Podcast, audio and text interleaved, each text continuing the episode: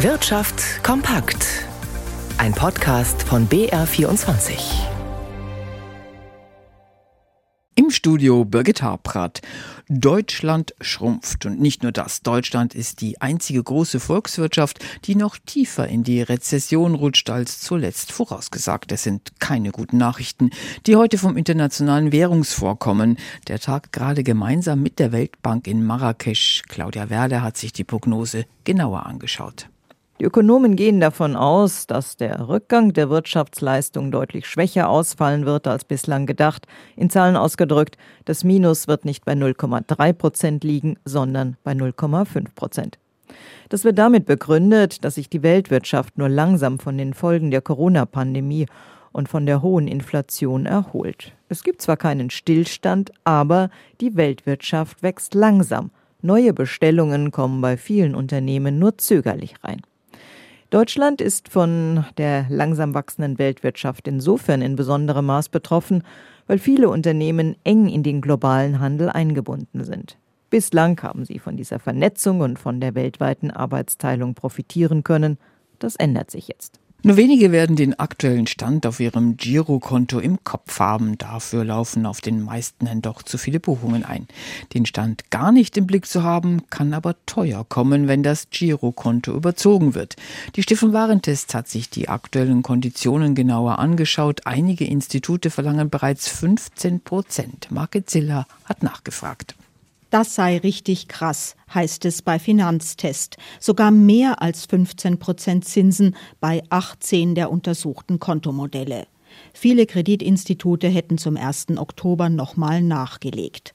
Seit Ende vergangenen Jahres sind die Dispozinsen im Schnitt um mehr als 2 Prozent gestiegen. Zinssätze von maximal 10 Prozent hält die Stiftung Warentest für vergleichsweise günstig. Das gilt immerhin für ein Fünftel der insgesamt 460 untersuchten Kontomodelle. Teuer seien alle Angebote über 13 Prozent. Die Verbraucherschützer beobachten auch, dass es immer mehr Leute gibt, die ihr Girokonto ständig überziehen und nicht nur für einen Monat.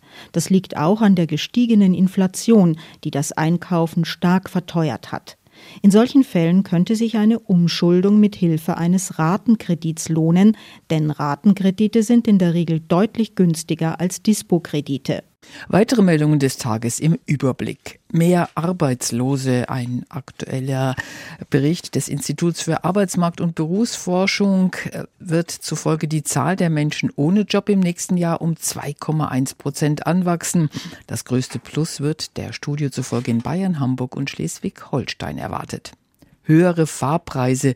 Die Bahn erhöht mit dem Winterfahrplan ab 10. Dezember auch die Preise zumindest bei einem Teil des Angebots im Fernverkehr. Die sogenannten Flexpreise sowie die Bahncard 25 verteuern sich im Schnitt um rund 5 Prozent. Unverändert bleiben hingegen die sogenannten Spar- und Supersparpreise.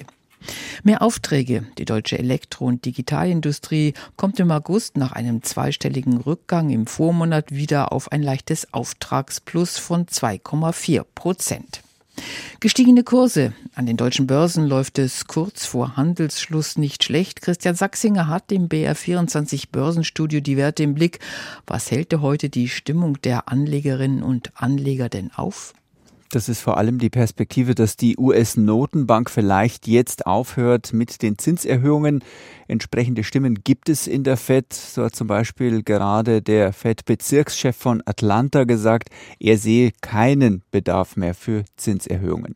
Dafür spricht vielleicht auch, dass die Weltwirtschaft alles andere als rund läuft. Der IWF hat ja heute seine Prognose noch einmal leicht nach unten korrigiert und da erhoffen sich vielleicht einige Anlegerinnen und Anleger auch, dass in Europa die Preise bald weniger stark steigen werden und in der Folge die Europäische Zentralbank sich weitere Zinserhöhungen ebenfalls sparen kann. Das ist zumindest eine Interpretationsmöglichkeit, denn insgesamt ist die Situation in Israel vor allem unverändert kritisch. Der DAX kommt aber trotzdem aktuell 1,4 Prozent voran, der MDAX schafft 1,6 Prozent und auch an der Wall Street geht es aufwärts beim Dow Jones und beim Nasdaq-Index jeweils um rund ein halbes Prozent. Und der Euro steht bei einem Dollar 0,555.